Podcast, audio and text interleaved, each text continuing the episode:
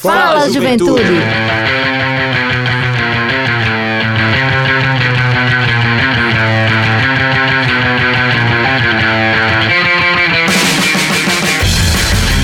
Boa noite, boa noite, juventude paraibana, muito boa noite. Está entrando no ar o seu programa, o nosso programa, o programa de toda a juventude da Paraíba, o seu Fala Juventude!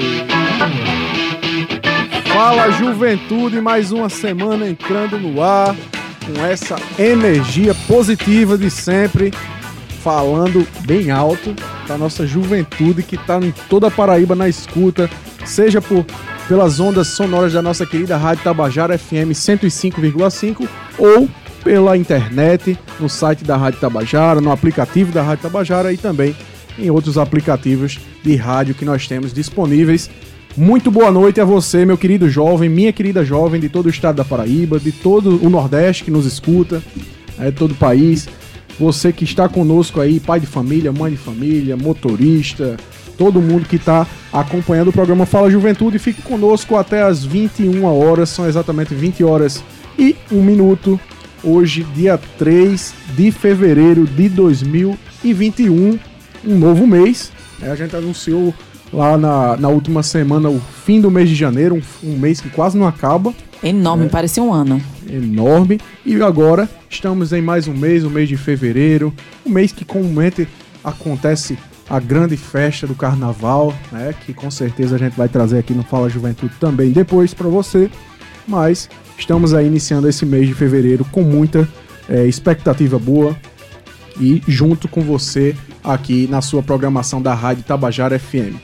Desde já, dar uma boa noite especial aos meus colegas, meus amigos, queridos que sempre estão nesse rolê também massa da juventude e hoje minha amiga Ângela Santos está de volta. Boa noite, Ângela. Estou de volta. Boa noite, Everton. Boa noite aos ouvintes da Rádio Tabajara, aos ouvintes do Fala, Ju... Fala Juventude. É um prazer estar aqui com vocês, viu? Isso melhora a minha noite. Eu adoro umas quartas que eu tô aqui. Eu me acho a radialista. Menino, é sempre bom saber, Ângela, que você gosta desse rolê. Gosto. Aí tem que, quando a gente gosta, a gente passa mesmo essa energia boa pra nossa juventude. Boa noite, meu querido amigo professor Jonatas Castro. Manda Boa bronca. noite, boa noite, Everton. Boa noite, Ângela. Meu querido Ivan Machado aqui com a gente, pilotando essa nave do Fala Juventude. Sim, eu pensei que você ia dizer nave regueira. Todo... Não, a nave do Fala Juventude. A gente tá aqui pra mais esse rolê. Fevereiro promete. Fevereiro é um, um mês curto, festivo. E tem. Já vou adiantar um spoiler aqui. Tem aniversário do Fala Juventude, uma programação especialíssima. Ah, ah, só não vou dizer ainda quando, mas é, é em fevereiro. Perfeito. Já tô dando spoiler aqui. E claro, saudar a nossa grande audiência de jovens paraibanos que estão aqui, essa juventude querendo se informar, querendo dar um rolê massa e compartilhar conosco uma noite maravilhosa, o Everton Correia. Muito bem, professor Jonatas, é uma satisfação estar também mais uma quarta-feira dividindo essa bancada maravilhosa do nosso programa com você. E falando do nosso amigo Ivan Machado, também um boa noite, meu amigo Ivan. É uma satisfação também estar com você na nave do Fala Juventude, nessa noite de quarta-feira, para a gente dialogar com a nossa juventude. Hoje, nosso amigo João Batista está novamente por aqui, porque agora ele faz parte também da equipe do Fala Cadeira Juventude. Cadeira cativa né? aqui na, na audiência presencial. Pois é, de Cuité para o mundo sempre, trazendo essa brilhante presença aqui nos estúdios da Rádio Tabajara. É uma satisfação o Batista também estar com você aqui nesse rolê do nosso programa Fala Juventude. Sem mais demora, meu amigo Jonatas Castro, minha amiga Ângela Santos. Vamos ver, trazer aí pra juventude quais foram os destaques dessa semana, o que, bora, é que a gente bora trazer, tem bora. de novidade aí, né? Meu amigo Jonatas Castro, o que é que você trouxe aí de novidade para nossa juventude? Começando pelas eleições do Congresso Nacional, pauta muito importante para todo o país e, claro, para a nossa juventude também, foram gastos 3 bilhões de reais para as eleições do Congresso Nacional. E é sobre, é sobre esse detalhamento que a gente vai falar agora mesmo. Pois é, 3 bilhões de reais, meu querido trabalhador, minha querida trabalhadora, meu querido jovem, né? Juventude paraibana. O que é que você acha desses 3 bilhões de reais que foram é, destinados, né? caridosamente pelo governo federal. É uma para compra, né? deputados É uma e compra, senadores. Libera o dinheiro pra ter voto. Que é isso, Ô, Ângela? Ângela, deixa Não, eu só peraí, discordar, peraí, deixa eu peraí. só discordar um é pouco. isso, deixa eu só discordar um pouco. Eu não acho que é compra, não. É aluguel. Porque, é- Sim, é porque em verdade, algum verdade. momento vai precisar outra negociação aí. Então, Sim. se fosse compra, já estava resolvido por parte do governo federal. Deixa a gente tentar explicar aqui para a juventude do que se trata. É, a ordem sucessória no nosso país é o seguinte: pr- primeiro, o presidente, segundo, o vice-presidente. No caso do vice-presidente não poder assumir, tá viajando também em missão com o presidente, por exemplo.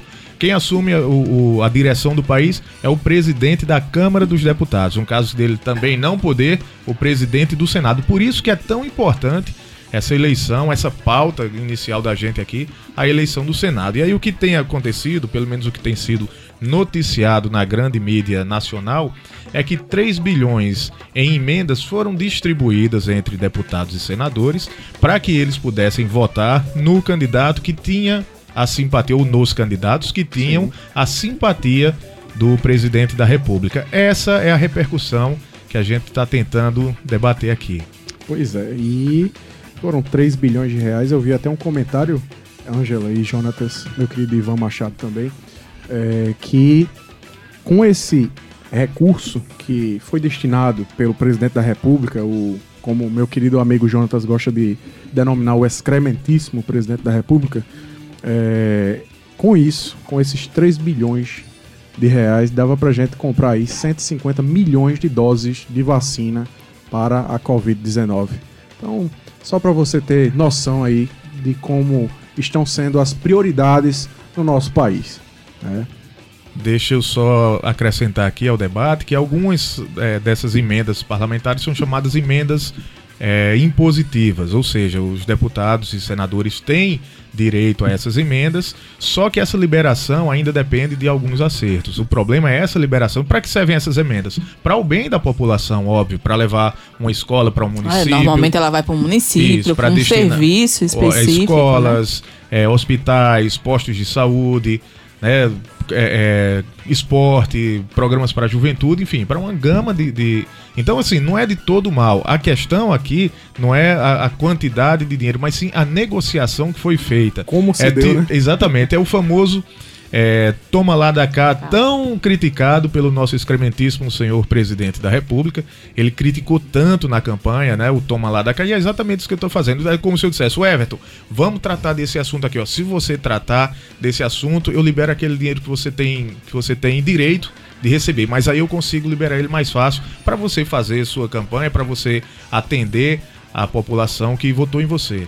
É mais ou menos assim. Com certeza. E é aquela coisa, né? Como o Jonatas disse, o presidente da República ele disse que não iria fazer negociação com o Centrão. E aí o seguinte, quem não vota, quem não acompanha o voto, tem esse recurso que é garantido pela lei, mas ele tem mais dificuldade na liberação desse, Desse recurso, ou recurso. seja, mais dificuldade de levar para os municípios que eles, que esses deputados e senadores representam, no caso o senador representa o estado, né, município.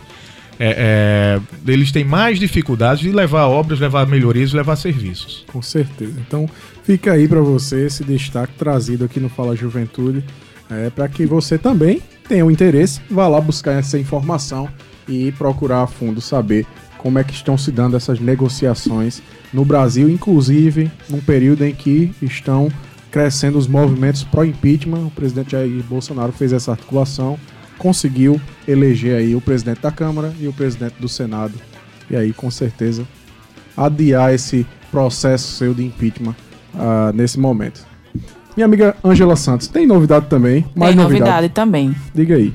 Tem novidade e se chama Big Brother Brasil, meu. povo. Eita, que Big começou e tá rolando um burburinho, tá rolando uma coisa que sai de um pouco da, da esfera do entretenimento, porque gente, eu assisto BBB Sim. pra me alienar, pelo amor de Deus, né? Mas aí tá rolando uma coisa de preconceito, um abuso psicológico por parte de alguns né? Participantes, né? participantes. E quem tem chamado a atenção é a Carol Conká, a cantora, né? Que tem música sobre o empoderamento feminino, é feminista, luta contra, contra as opressões, os preconceitos, Racismo, o né? racismo. está no seu comportamento expressando um preconceito linguístico, um preconceito regional e até um pouquinho de machismo com algumas falas e um tratamento de com a Juliette, né, que é paraibana e que vem sofrendo um isolamento, um silenciamento porque não está conseguindo se expressar e todo mundo fala que a mulher está errada em tudo. Até a bichinha esse dia disse até um, que todo mundo tá fazendo como se ela fosse o cão. E ela não é o cão. Quem tá acompanhando tá vendo. Uhum. Mas ela tá crescendo, viu, Juliette? Já chegou a 3 milhões de seguidores lá no Instagram. E pelo que eu vi, a Conká perdeu em três dias 174 mil seguidores. Perdeu. Por causa das. Olha que pra gente ver, é, é que a discussão também vai chegar aí. Desculpa só interromper, Ângela. Não, depois eu pode falar. Volto pra ela, Pode. mas a discussão vai, vai nisso, né? Até que ponto essa cultura de cancelamento tá chegando, né? A, a- a grande exposição, a super exposição que as redes sociais trouxeram pra gente, que também trazem vozes importantes, né? É o surgimento de uma nova mídia, é o surgimento de, de novas lideranças, inclusive, né? Que tem a oportunidade de falar em espaço aberto, mas tem esses, essa, esses calos também, esses percalços que a gente tem que saber dominar. Pois é, e é isso, né? Eu acho que um dos temas mais debatidos nesses últimos dias é justamente esses acontecimentos que estão lá na casa do Big Brother Brasil. né? E, de fato, tem havido um- uma grande repercussão é, e as pessoas têm passado o tempo todo comentando Comentando. com- come- comentando sobre o que está acontecendo. Como o Jonatas disse aí, a gente vê a Carol Can- Conká numa situação extremamente delicada até para a carreira dela. Pra como carreira artista. dela, né? Um risco. A Ela perdeu alguns. Perdeu Já tinha gravado shows para um né? evento, Com né? Que ia rolar online. Com E esse evento já disse que cancelou a participação, não vai passar, porque tá repercutindo as Com atitudes da cantora, né? É muito e eu triste. acho que quando chegar um paredão, ela vai acabar tombando. Vai tombar. Vai Se não já tombou, né? É, e aí a gente tem que ter cuidado, só alertar a nossa juventude, porque ela tem lutas importantes. Luta contra preconceito racial, né? Tem alguma- algumas demandas sociais. E a gente tem que entender também. É o problema dessa cultura de cancelamento é que a pessoa fica refém de uma única atitude. De uma única atitude. Todo mundo tem direito de errar. Não tô aqui defendendo ela. Não, tá? tudo bem, Não porque aqui- assim, a gente tem que separar o jogo. Por exemplo, Exato. ela sai no jogo, a gente pode votar sim pra sair pelo comportamento. Agora saiu do jogo, ficar, por exemplo, culpando a pessoa e julgando a pessoa e colocando a pessoa como réu a vida toda por, por causa de um acontecimento num jogo. Exatamente. Aí já complica, meu irmão. A pessoa tem que seguir a vida dela, fazendo os Apesar- corre dela. Apesar de que quem se candidatou e escolheu entrar no BBB sabe que cada palavra, cada passo, cada gesto está sendo vigiado, né? Cada olhar, cada intriga que, que se encontra lá dentro. Poxa, quantas discussões com colegas da, da, da turma na escola a gente não já teve, colegas de trabalho, né? Isso, isso acontece, né? E depois se perdoam, seguem uma vida como amigos normais. Isso é que, é que é importante a gente conseguir separar, né? Separar do BBB. E aí, por isso que eu tô dizendo, não tô defendendo a Conká, mas aí eu tô é, pegando como exemplo a- o que tá acontecendo, não as pessoas. Eu queria Sim, sim. Que, a, que a nossa juventude agora separasse um pouco o- a discussão das pessoas pra gente levar isso. A, a importância que a gente começa a dar nas redes sociais para o cancelamento e para a repercussão negativa. Aquilo começa a se propagar teve um, um movimento político bem perigoso. Aliás, isso pode se transformar num, num problema político bem perigoso, como houve alguns anos atrás, dois anos atrás, o nosso excrementíssimo presidente da República é fruto disso também. Sim. Dessas culturas de cancelamento, o antipetismo, né? E aí começou a personalizar as coisas. É a pessoa de Jair Bolsonaro, a pessoa de Lula, e aí saiu do confronto de ideias. Ideias e ideais. É isso que a nossa juventude precisa estar atento, na minha opinião, Everton. Com certeza, Jonatas. São 20 horas e 15 minutos. Você está escutando o programa Fala Juventude, que é o programa mais jovem do Rádio Paraibano, uma iniciativa da Secretaria Executiva da Juventude, em parceria com a empresa Paraibana de Comunicação e a nossa querida Rádio Tabajara. É, hoje estamos aqui conversando um pouco sobre Big Brother Brasil, sobre o cenário político nacional, mas agora chegou a hora do momento do Paradesporto. Meu amigo Jonatas Castro, qual é a novidade que a gente tem aí? Pois é, a novidade é a, reabertura do Centro de Treinamento Paralímpico Brasileiro, que fica lá em São Paulo e onde os paraibanos que se destacam, que estão nas seleções, que a gente tem trazido aqui ao longo desses últimos meses, o Everton Corrêa, é, vão com as seleções para treinar e se preparar nesse ano, no caso, para as Paralimpíadas de Tóquio. E eles mandaram uma mensagem porque foi o seguinte: abriu no, no dia 1 de fevereiro, foi reaberto o centro de treinamento depois de quase um ano fechado e aí com uma série de restrições seguindo protocolos muito rigorosos e quem vai contar pra gente como são esses protocolos, como é que tá conviver lá dentro, talvez um Big Brother, viu, Ângelo? Como é que tá lá dentro? O Big é Brother do esporte, né? Pois é, é o atleta Emerson do Goalball da seleção brasileira, ele é paraibano, é jovem e tá lá nesse momento para treinamento com a seleção brasileira masculina de Goalball. Fala galera, muito boa noite aí a todos os ouvintes do programa Fala Juventude. Aqui quem está falando é Emerson, atleta de goalball da seleção brasileira. E hoje aí vou falar para vocês um pouquinho né, da, do nosso retorno às fases de treinamento aqui com a seleção. Depois de praticamente um ano aí, né, sem nós nos encontrarmos. É, na segunda-feira agora, dia 1 a gente voltou aqui para a primeira fase de treinamento né, desse ano de 2021, que acontece no, no Centro de Treinamento Paralímpico em São Paulo. E aí podemos voltar, né? Igual eu falei, depois de quase um ano de sem, sem esse contato junto com, com a seleção. Um retorno um pouco diferente né, do, do normal. A gente teve que seguir vários procedimentos, né? Aqui mesmo na, no centro de treinamento, de distanciamento, uh, de realizar aferição de, de temperatura e outras coisas mais. Antes da viagem tivemos que mandar o, os testes de Covid, né, com, com resultados negativos, com, com, resultados negativos.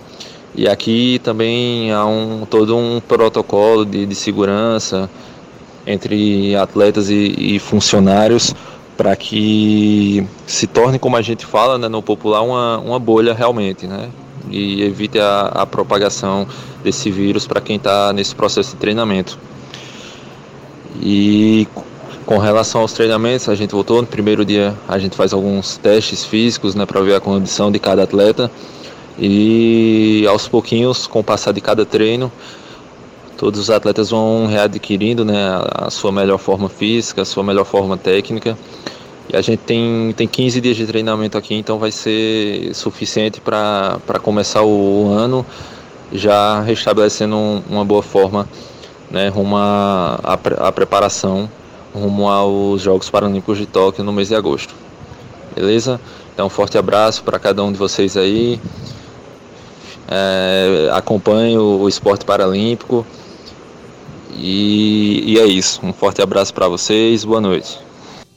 Valeu, meu caro Emerson. Desejar aí todo o sucesso do mundo para essa seleção brilhante de goalball. Seleção brasileira de goalball é bicampeã mundial, Everton. Um campeonato Sim. que acontece a cada quatro anos, como se fosse uma Copa do Mundo do futebol. Então a seleção é atual bicampeã mundial, tem duas medalhas paralímpicas, uma de bronze e uma de prata, e vai em busca do ouro inédito esse ano em Tóquio. Com certeza, e com o grande professor Jonatas, né?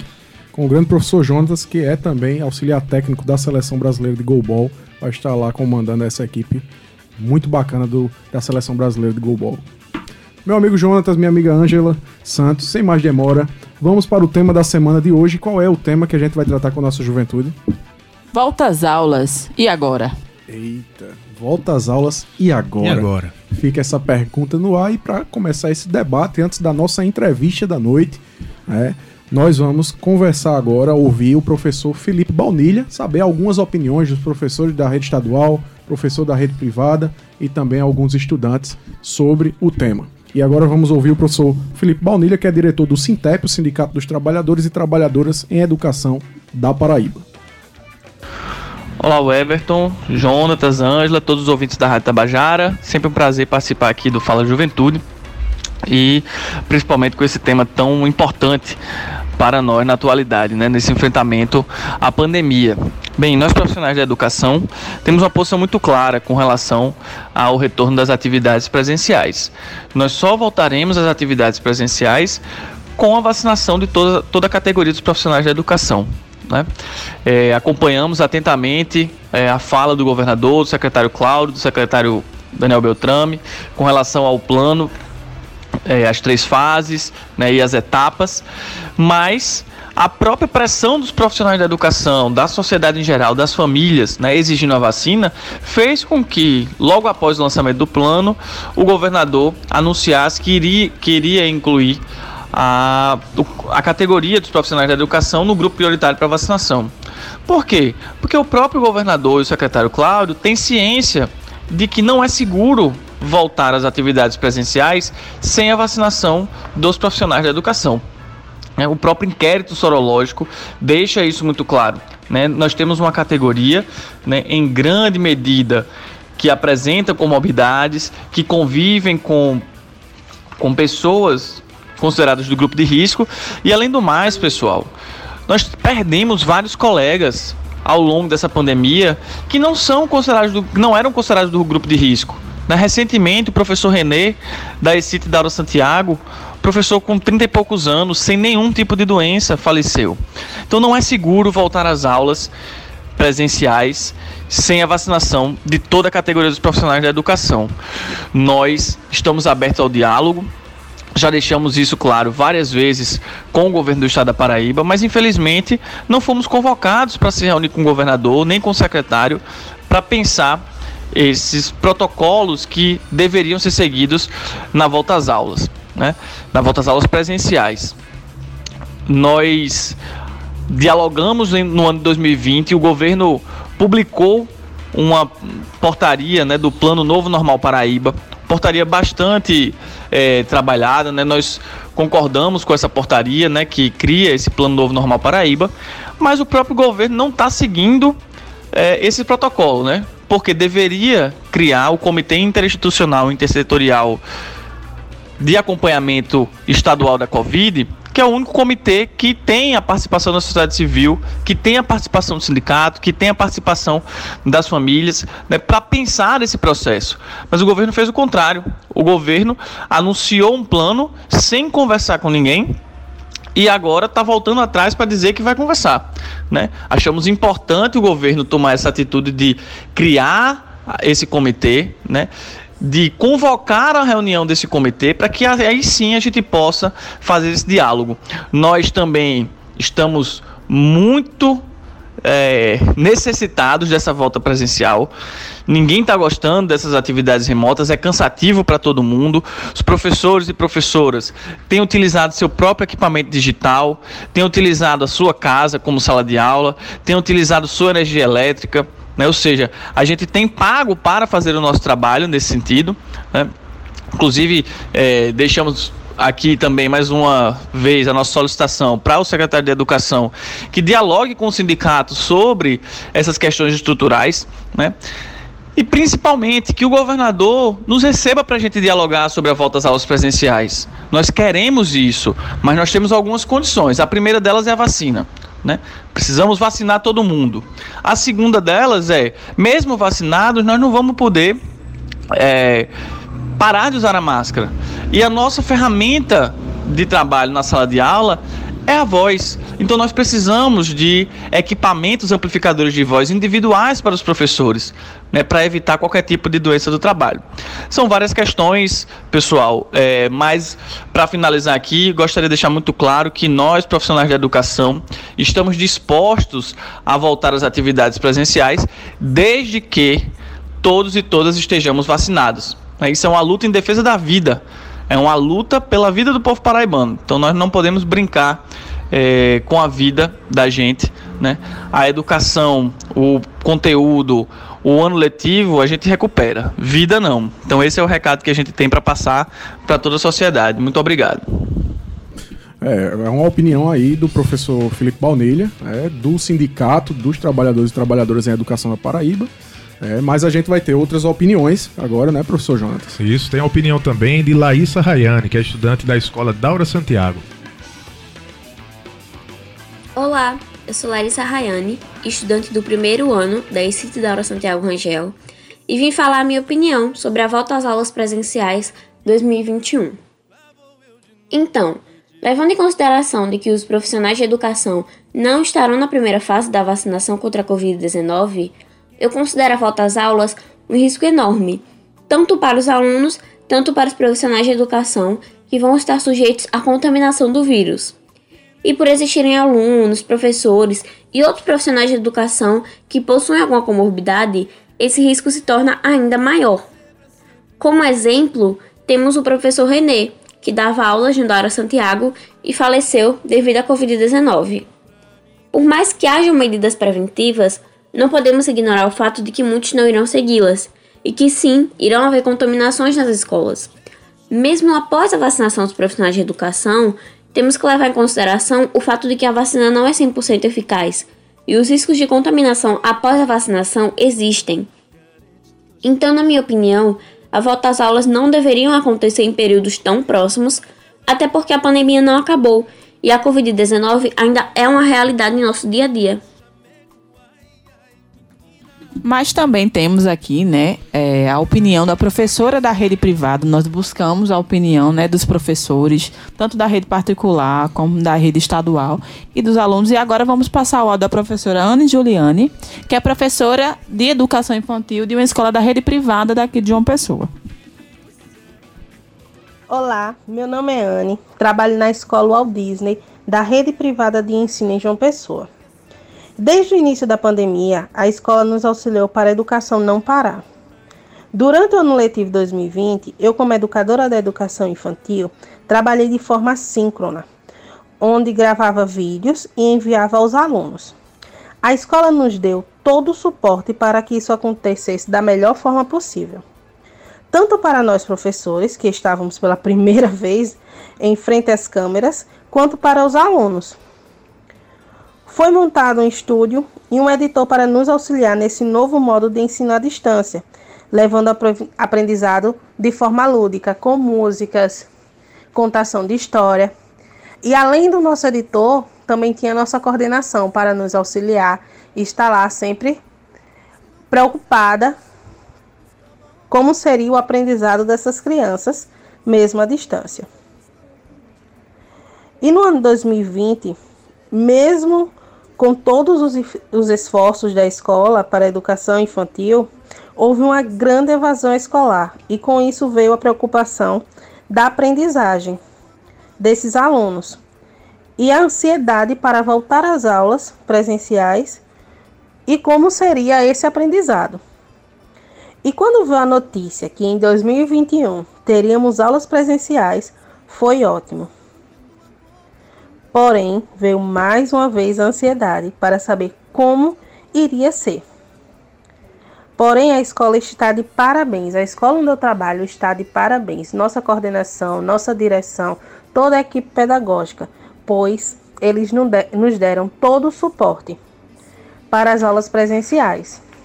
Cada professor tem seu EPI. E a escola está seguindo todos os protocolos necessários de segurança como distanciamento, lugares na, nas cadeiras, as cadeiras estão marcadas, o chão da escola está marcado e todas as informações possíveis estão espalhadas pela escola. E não só a preocupação com nós professores, mas também com os alunos, mantendo o distanciamento, é, instalação de pias na área externa da escola, álcool em gel nas portas da sala.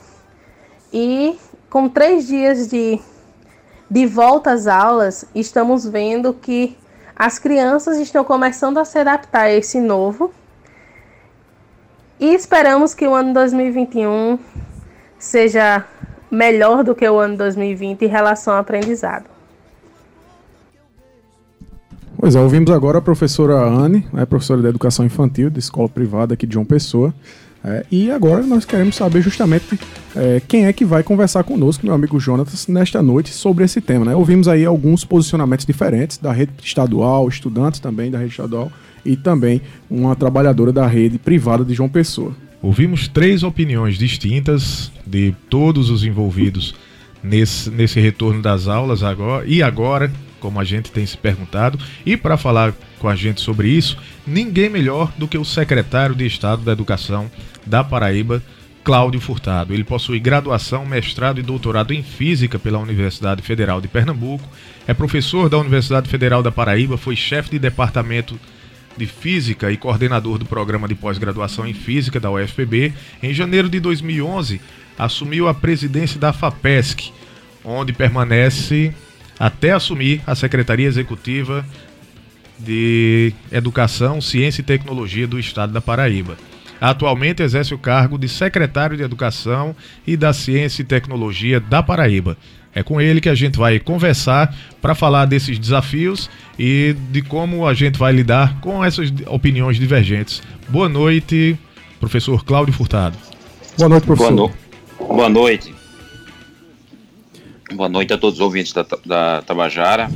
É um prazer estar aqui conversando sobre você, com vocês e com, com os nossos ouvintes a respeito da educação no estado da Paraíba.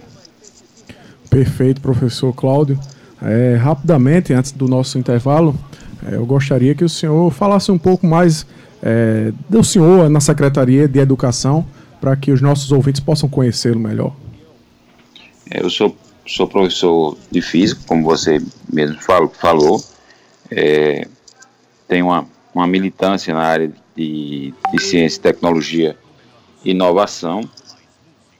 É, sou um educador e estou na, na, na, secretaria desde outubro de 2019.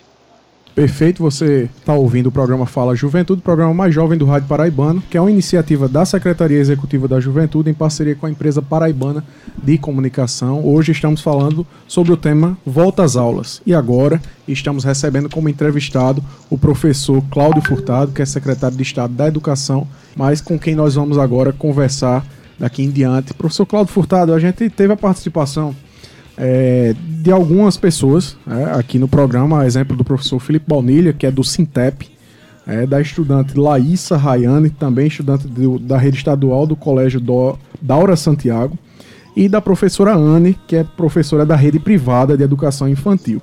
Vimos opiniões bem divergentes, né? Por exemplo, o Sindicato do Estado é, tem algumas discordâncias com relação ao retorno nesse momento, porque alegam é, a questão de, da não vacinação dos profissionais da educação, assim como a estudante também coloca essa, essa fala. E por outro lado, nós temos a fala da, da educadora da rede privada, é, que fala de, de, como tem conseguido é, dar aulas ou manter é, essa dinâmica de aulas nesse período da pandemia.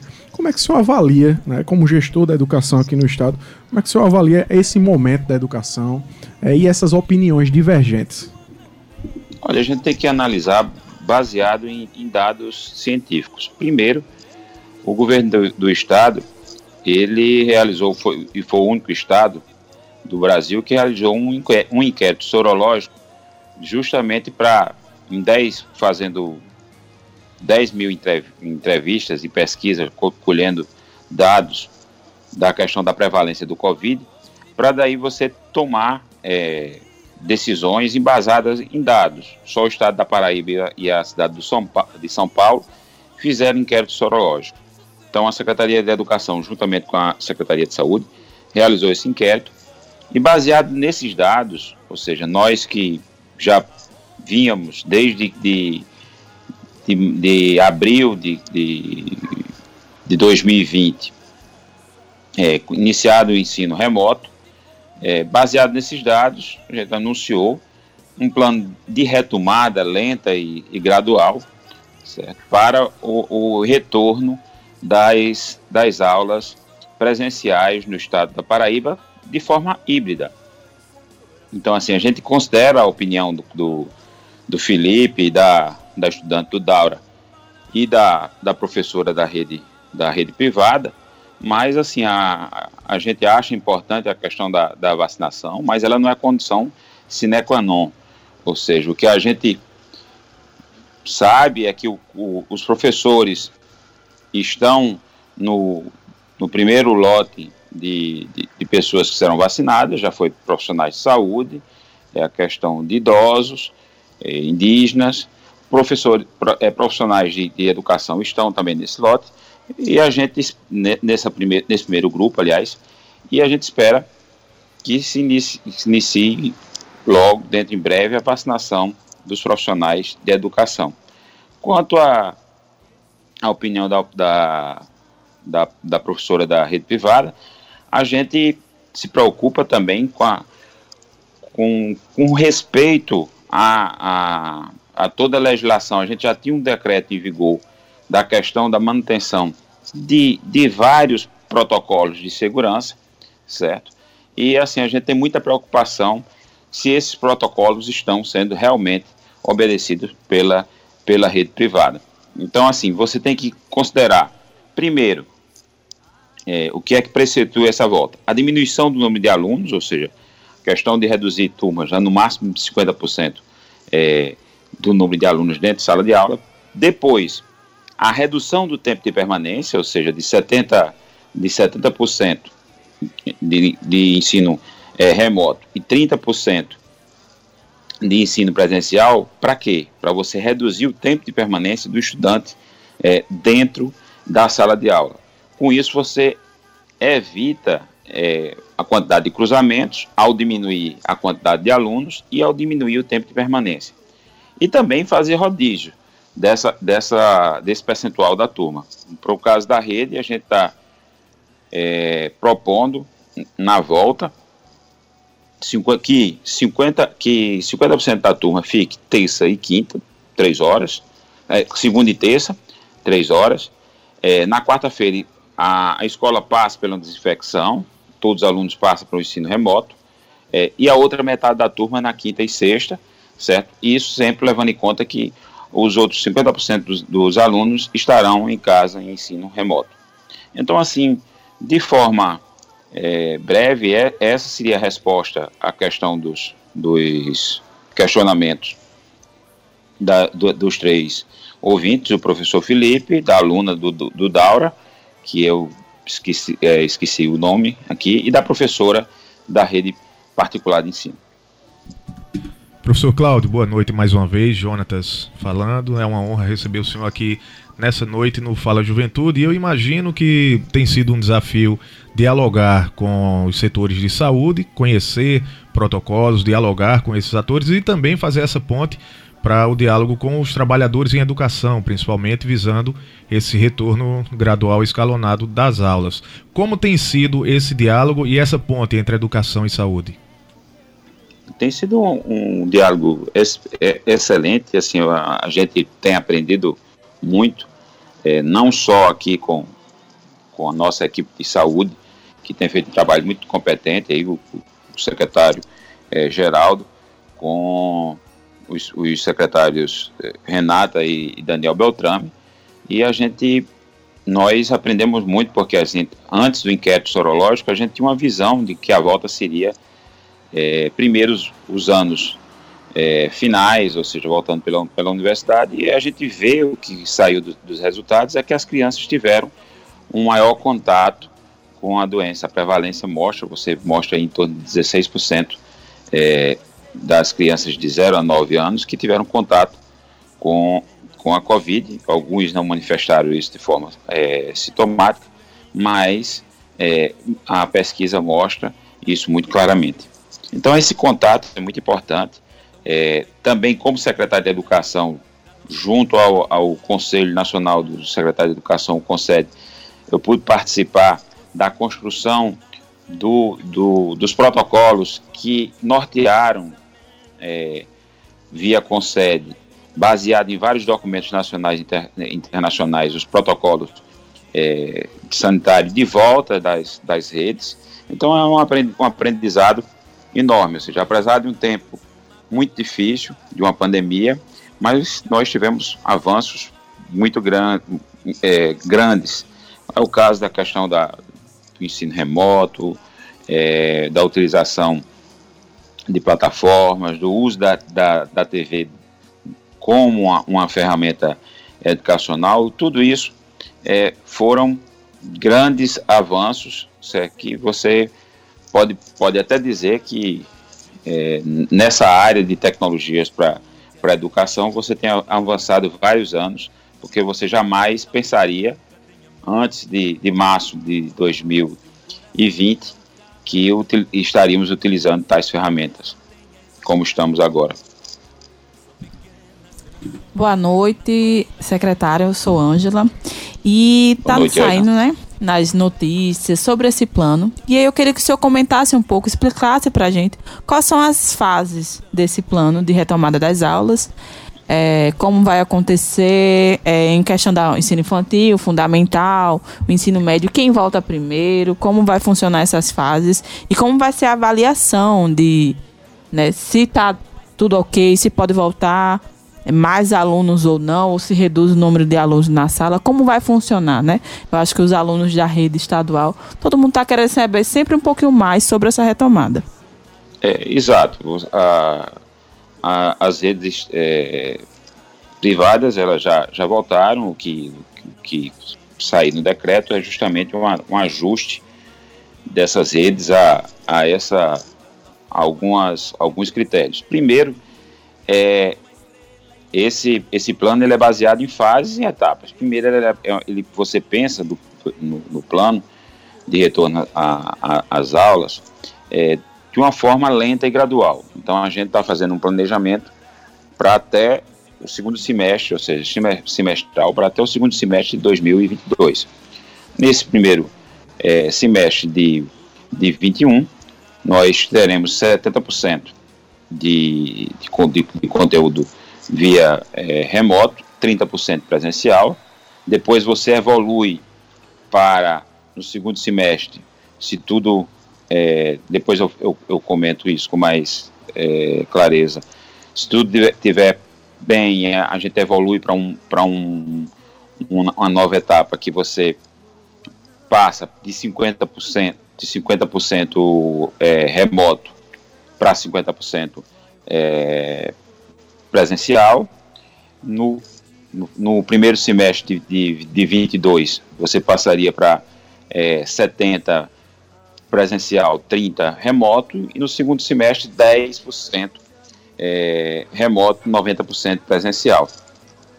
Isso também, como, como seriam as fases? As fases que a gente está propondo para a volta das, rede, das redes públicas a, a partir de, de, de março, seria que, você, que a gente iniciasse pelos, pelo infantil e o fundamental anos iniciais, ou seja, durante aí um intervalo de, de quinzena, ou seja, do quinzenal. Depois você passaria pelo mini, mini inquérito sorológico para ver como é que está a questão da prevalência da Covid nessa, nessa população.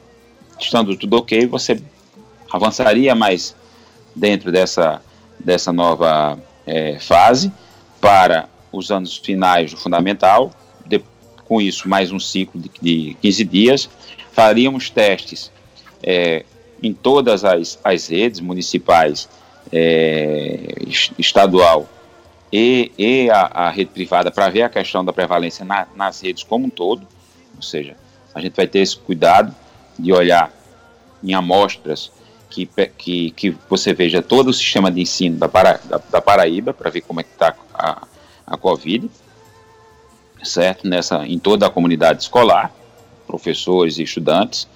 É, e depois, já isso, já em abril, entraria a questão do ensino médio, do ensino técnico e, e do ensino é, superior para, para a UEPB, certo? E para as instituições de nível superior privadas no Estado. As federais, elas dependem de, legislação federal própria, a gente não tem como legislar sobre essas, essas instituições. Mas podemos também, podem ser aplicados para elas as questões dos protocolos sanitários que já estão bem estabelecidos no decreto anterior e nesse serão ratificados. Professor Cláudio, é, eu acho que um dos temas que tem sido também levantado bastante com relação a esse retorno às aulas, que passa por todos os problemas que aconteceram em 2020, Inclusive, a gente sempre faz questão de, de citar, mencionar uma, uma, pesquisa que realizamos em parceria com o Conselho Nacional de Juventude, é, que foi a pesquisa de Juventudes e a Pandemia. Participaram mais de 55 mil jovens de todo o país e tratou de diversos assuntos, né? Da vida dos alunos, do cotidiano, a educação, a questão financeira. E um, um, um dos dados mais presentes nessa pesquisa foi justamente a questão da educação. E muitos jovens se falavam que estavam desesperançosos com relação ao seu futuro e até com o retorno às escolas.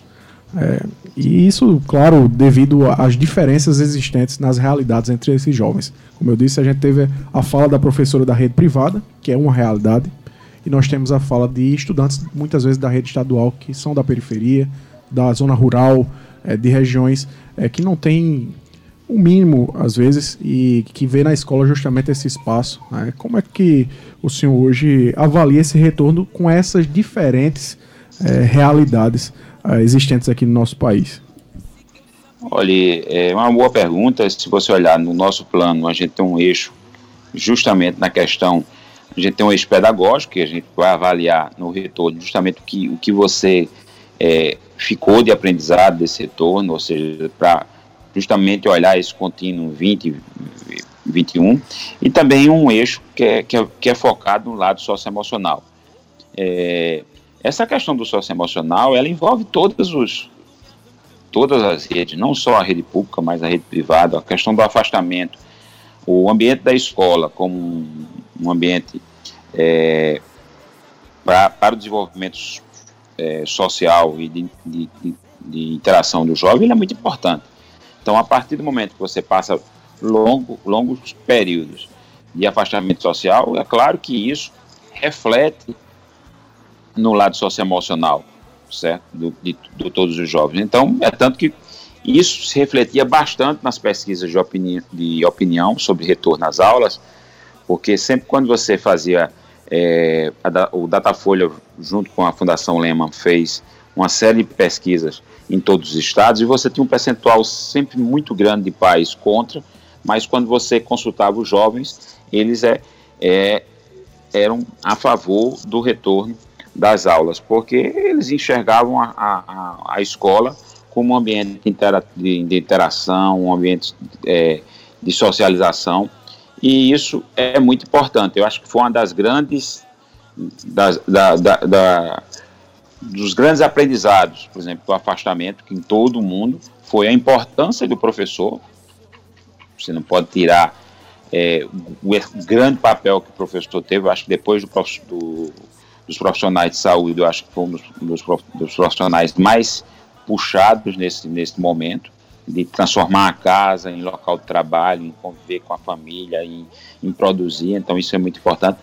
E a questão da, da, da da importância da escola para a, a socialização dos alunos e a permanência dele lá, ou seja, a falta que a escola faz nesse, nesse afastamento. Então, por isso que medidas socio, socioemocionais, de acompanhamento, a educação justamente com a, com a saúde, com o desenvolvimento humano, a gente vai é, promover, e, e, nisso a Secretaria da, da Juventude ela vai ser muito, muito importante para que a gente possa promover é, políticas voltadas para, para o lado socioemocional da, da, da nossa juventude, do, das nossas crianças e jovens, é, para justamente tentar é, corrigir essa lacuna que foi causado por esse problema do, do, do afastamento. Eu tenho filhos e eu sei que cada um ele reage a esse, a esse, a esse afastamento de forma é, diferente. Ou seja, um tem um, um lado mais extrovertido, outro é mais introvertido. Então isso tem, a, tem a, a forma do jovem expressar seus sentimentos e você num plano de retomada você tem que olhar muito para esse lado, para o lado socioemocional, para tentar minimizar esses efeitos que são fortes. No ensino híbrido, é, ainda vai permanecer muito é, com o contato virtual. O aluno ainda vai precisar muito do ambiente virtual para o processo de educação dele. Quais as, as ferramentas vão continuar sendo utilizadas? Como a secretaria pretende melhorar as ferramentas que foram utilizadas em 2020, visando o melhor aproveitamento do aluno em 2021?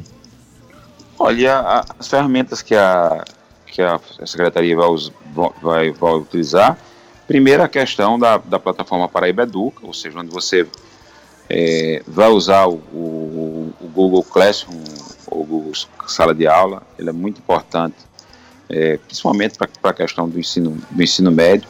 É, a TV Paraíba Educa, que em parceria com a Assembleia, que nesse momento até agora a gente conseguir atender a, a região da, da Grande João Pessoa, Campina e Patos, mas devido à concessão de novos canais, é, em breve, juntamente com a Assembleia, a gente está aumentando o alcance e chegando a, a, outros, a outras cidades da Paraíba. E assim, a TV, que algumas pessoas achavam que nunca mais ia ser utilizada como uma, um meio de, de, se fazer educação, mas isso foi mostrado, por exemplo, na, no início da, da, da pandemia, com a saída dos países do, do Oriente, com a China, com a Coreia, a importância da, da, da TV, ou seja, pensando de uma, de uma forma pedagógica diferente, de chegar até a, a, a, aos alunos. A questão de, de, do uso dos dados patrocinados, ou seja, o, a Secretaria fez contrato com as quatro grandes operadoras para a utilização do aplicativo Paraíba Educa, e a gente vai estimular cada vez mais e vai melhorar a forma de acesso para que os alunos tenham dado, dados patrocinados e outras, é, outras medidas serão anunciadas em breve para que a gente possa aumentar essa, essa, essa participação, essa conectividade do aluno. Uma das, das coisas que a, que a pandemia mostrou é que da importância de você manter a conectividade de professor e de aluno. Então, programas mais voltados para, para a conexão de professor e de alunos, eles serão, é, estão em fase de, de, de, planejamento e serão anunciados em breve pela Secretaria para melhorar é, esse, esse atendimento, certo? Que já, já a Paraíba já mostra ser um dos estados que mais tem um, tem um dos maiores alcances, mas a gente quer chegar muito mais próximo é, dos nossos estudantes. Já que mesmo no processo de vacinação que você tem aí, nós vamos le levar algum tempo para que a gente possa vacinar a comunidade estudantil, porque ainda não, não existe teste de, va de vacina para jovens, e, e isso vai levar algum tempo para que você vacine nossos estudantes. É, professor Cláudio, a gente estava comentando aqui há pouco é, sobre a questão da, de como a educação no, no país hoje ela tem sido gerida, né? Com tantos ministros que já passaram, três ministros já passaram pela, pelo Ministério da Educação é, e de maneira muito drástica. Como é que o senhor avalia hoje o cenário da educação no país? É, e em contrapartida as ações que a Paraíba tem feito, né, com certeza aí de investimento, de continuidade de projetos importantes. Como é que o senhor avalia justamente esse, esse cenário da educação para a nossa juventude hoje em dia? Olha, a, eu acho que ficou uma grande lacuna por parte do governo é, federal nesse momento, nesse tempo de, de, pandemia. Se a gente tivesse uma maior presença do MEC, é, juntamente com os estados, fazendo políticas que a gente pudesse atingir mais e, enfrentar cada vez mais forte, o que aconteceu foi que os estados eles assumiram a, a o barco, certo? Tocaram as ações e colocaram de pé todo esse regime. Então, assim, é dizer da, da que a gente espera é, do, do ministério é que ele seja mais, mais presente e mais, mais parceiro dos estados e municípios em várias dessas ações. Então faltou essa presença, certo? Em uma, uma série de, de, de, políticas. Você pode olhar, por exemplo, a questão da, do, dos estudantes da rede federal, quando é que chegou o apoio do governo, por exemplo, para a questão da conectividade desses, desses, desses alunos. Já chegou numa, numa, um tempo bastante tardio, as redes estaduais já, já, tinham, já tinham avançado bastante nesse sentido. Então, assim, era, era muito importante que nesse ano de, de 2021, que é ainda um ano de transição da, da, da pandemia, que o MEC tivesse mais presente em vários programas e que, por exemplo, a, a nova regulamentação do FUST, do fundo aí que vem da, da, das telecomunicações, pudesse ser usado para que a gente pudesse cada vez mais é, melhorar a parte tecnológica de apoio ao, aos professores e estudantes professor Cláudio, é, foi em, em, no início da pandemia começou um, um, um, amplo debate entre a ciência e o negacionismo. A Paraíba assumiu muito cedo o lado da ciência, o lado científico da coisa, em, em todos os sentidos.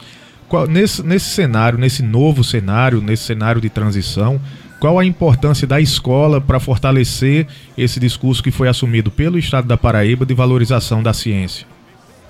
É, é muito importante, porque a escola é um, um ambiente propício de você é, mostrar quão inócuas são algumas discussões, como nós tivemos há pouco tempo aqui, da questão das vacinas. Quando é que, num, em algum momento na história, aqui no, no, no país, que vocês são, são muito jovens, nós tivemos grandes campanhas de vacinação, nunca se houve, nunca houve questionamento sobre a, a efetividade de uma vacina, se a vacina A, a era de determinado país, ou, ou, ou se, e a falta de, de você levar em, em consideração aspectos científicos de um, de um, mundo globalizado. Quando você vai questionar se, se a vacina é, a vacina de Oxford, ou a, a, vacina Sputnik, ou a vacina a, a, feita aqui pelo Butantan em parceria com a China, a maioria desses, desses insumos vem ou da China ou da, ou, ou da Índia, não tem essa discussão é totalmente inócua, ou seja, a gente tem que comemorar.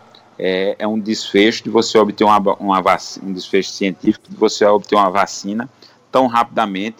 E por que é, um país como o nosso não investe em ciência, ou seja, você tem pessoas aqui trabalhando em vacinas, é, nesses dias até saiu aí um grupo que está em teste de uma vacina brasileira, esse, é, nesse momento o governo federal devia estar tá apoiando é, essas ações e não é, está promovendo essa, essa discussão negacionista de se tal vacina é, ela, ela serve ou não, entendeu? Então é, é, é complicado. É, e a escola é um ambiente justamente para mostrar que ela é reflexo da ciência, certo? Ou seja, que você está ali para estudar e ver a questão da, da, da ciência. Bacana, professor Cláudio. É, a gente está chegando ao finalzinho do, do, nosso programa, são 8 horas e 59 minutos, 20 horas e 59 minutos. É, eu gostaria que o senhor fizesse aí a, a sua fala final, deixasse uma mensagem para a nossa juventude é, e principalmente para os jovens da rede estadual de ensino. Dizer aos nossos jovens que, que eles têm que acreditar, ou seja, na, na questão da, da ciência, que esse retorno ele está sendo pensado é, com segurança, pensando nos nossos jovens, na nosso, nos nossos professores, na nossa comunidade, para que a gente possa é, passar por esse momento de pandemia que é único no, no, no mundo, mas é, dizer também, é, transmitir um momento de esperança que a gente vai começar a ter o convívio da escola, que paulatinamente a gente vai voltar para esse novo normal, certo? Até que a gente possa chegar um momento que tem, tenhamos todos vacinados e que a, a, a ciência vai vencer é, essa, esse vírus. Boa noite a todos. E muito obrigado. Muito obrigado, professor Cláudio Furtado. Você que está aí em casa acabou de ouvir a entrevista é, com o secretário de Estado da Educação e da Ciência e Tecnologia. Falou sobre a volta às aulas, é, sobre as perspectivas para esse momento, esse momento de transição, como disse nosso professor Jonatas Castro, é, e que é, vamos aí aguardar é, justamente esse retorno e como vai se dar, como a Secretaria de Educação e Saúde já tem é, divulgado e como divulgou hoje aqui no programa Fala Juventude, né? Minha amiga Ângela, temos um destaque para a juventude hoje. Se você quer começar 2021 se capacitando, vá lá e conte com o Sebrae, viu? É, o Serviço Brasileiro de Apoio às Micros e Pequenas Empresas disponibilizou mais de 130 cursos totalmente online e gratuitos para você fazer de onde estiver e no tempo que der. Acesse o link da bio do Instagram, SebraePB, e veja o que melhor se encaixa na sua realidade, né? Você pode selecionar seus temas de interesses e o tipo de conteúdo que você quer. É, uma, é bem simples e você vai lá, aproveita essa oportunidade para se capacitar mais, né? Não lembre. O Everton. não que é Eita, isso, já gente. tá, tá, já tá Viajei, esquecendo meu nome. Como é que pode? pois é, meu amigo professor Jonatas Castro, qual é a programação cultural do nosso spoiler da semana para nossa juventude? Na sexta-feira, dia 5, é dia de cultura e começa com a batalha da BR às 19 horas, também conhecido como 7 da noite, na Praça Dona Nalda, no Costa e Silva. Em seguida, tem muito pagode e alegria com a banda Cheiro de Pagode, no Ancoreta Bar, às 19h57 minutos, quase 8 em ponto. Pois é. A entrada é apenas 10 reais. Só Só 10 reais. 10 conto. 10 conto. E aí, nesse sábado, dia 6. Eita, só isso, viu, Ivan? Vamos Só lá, vamos- isso. Vamos pro pagodezinho, né? No sábado, no dia 6, vai ter Paulo Mota num Pocket, pocket Show, é assim que fala? Eita, é isso mesmo, Pocket Show. vai, o Uh, inglês, arrasou. bem. É porque eu tô estudando inglês agora, né, meu filho? Tocando as melhores com os sucessos da MPB lá no Mofado Bar, no Vila, na Vila Sanhoá.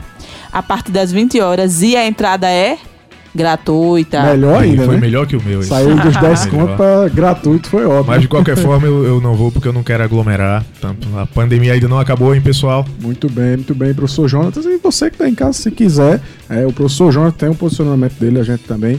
Mas no domingo, a partir das 14 horas e 30 minutos, também no Mofado Bar, professor Jonatas, no centro histórico de nossa cidade, tem o palco aberto com o Domingueira no Mofado. Pois é, o Domingueira no Mofado com a banda New Roses. E aí você já aproveita para ver o pôr do sol no Sanhauá, aquele pôr do sol bonito do, lá do Hotel Globo para você estar contemplando lá no domingo. Também no domingo tem a batalha do Timbó com batalha de rap entre MCs, slam e muito mais da cultura hip hop aqui da cidade de João Pessoa a partir das 17 horas na quadra do Timbó. Essa é a programação cultural para o seu fim de semana. Tem rap, tem MPB. é, MPB, tem pagode, ou seja, tá recheado de coisas boas. Tem rock, né? Porque a gente anunciou também a, a banda New Roses aqui. Então é muito variado, então curta aí esse final de semana essas dicas que nós trazemos aqui no Fala Juventude para você. Deixar a nossa frase da semana para você ficar aí pensando com a Cuca é, e com esse pensamento na Cuca, que é justamente a seguinte frase de Chimamanda Ngozi, que é uma escritora feminista nigeriana e que diz o seguinte, abre aspas, o que a frase a vida é curta realmente significa é faça algo. Vou repetir para você ouvir. O que a frase a vida é curta realmente significa é faça algo. Faça algo. Comece a colocar em prática seus planos, seus objetivos para o ano de 2021. Acredite, tudo aquilo que você tem sonhado, coloque é, aí para frente seus projetos. Tenha fé, que com certeza você vai conseguir é, colocar com muito sucesso todos os projetos que você tem em mente, meu querido jovem, minha querida jovem. Muito bom estar com você nessa noite. Professor Jonatas, professora Ângela Santos. Seu professor é? É, já tô dizendo aqui. Ah, tá profetizando. Com certeza. Muito obrigado, meu querido Ivan Machado, Batista. É uma satisfação estar com vocês aqui no Fala Juventude, na Rádio Tabajara. Agradecer desde já a diretora-presidente da empresa Paraibana de Comunicação, Nana Garcês, a diretora da Rádio Tabajara, Albiege Fernandes, ao gerente executivo de Rádio Fusão, Berlim Carvalho, técnica e edição de som, meu amigo Ivan Machado, música de abertura, Paulo de Darem Doido, roteiro e apresentação, Everton Correia, Jonatas Castro e Ângela Santos, direção do Fala Juventude, eu, seu amigo Everton Correia, até quarta-feira da semana que vem, com muita alegria, passe um bom fim de semana e com certeza aí um ótimo mês de fevereiro, um cheiro no coração e boa noite.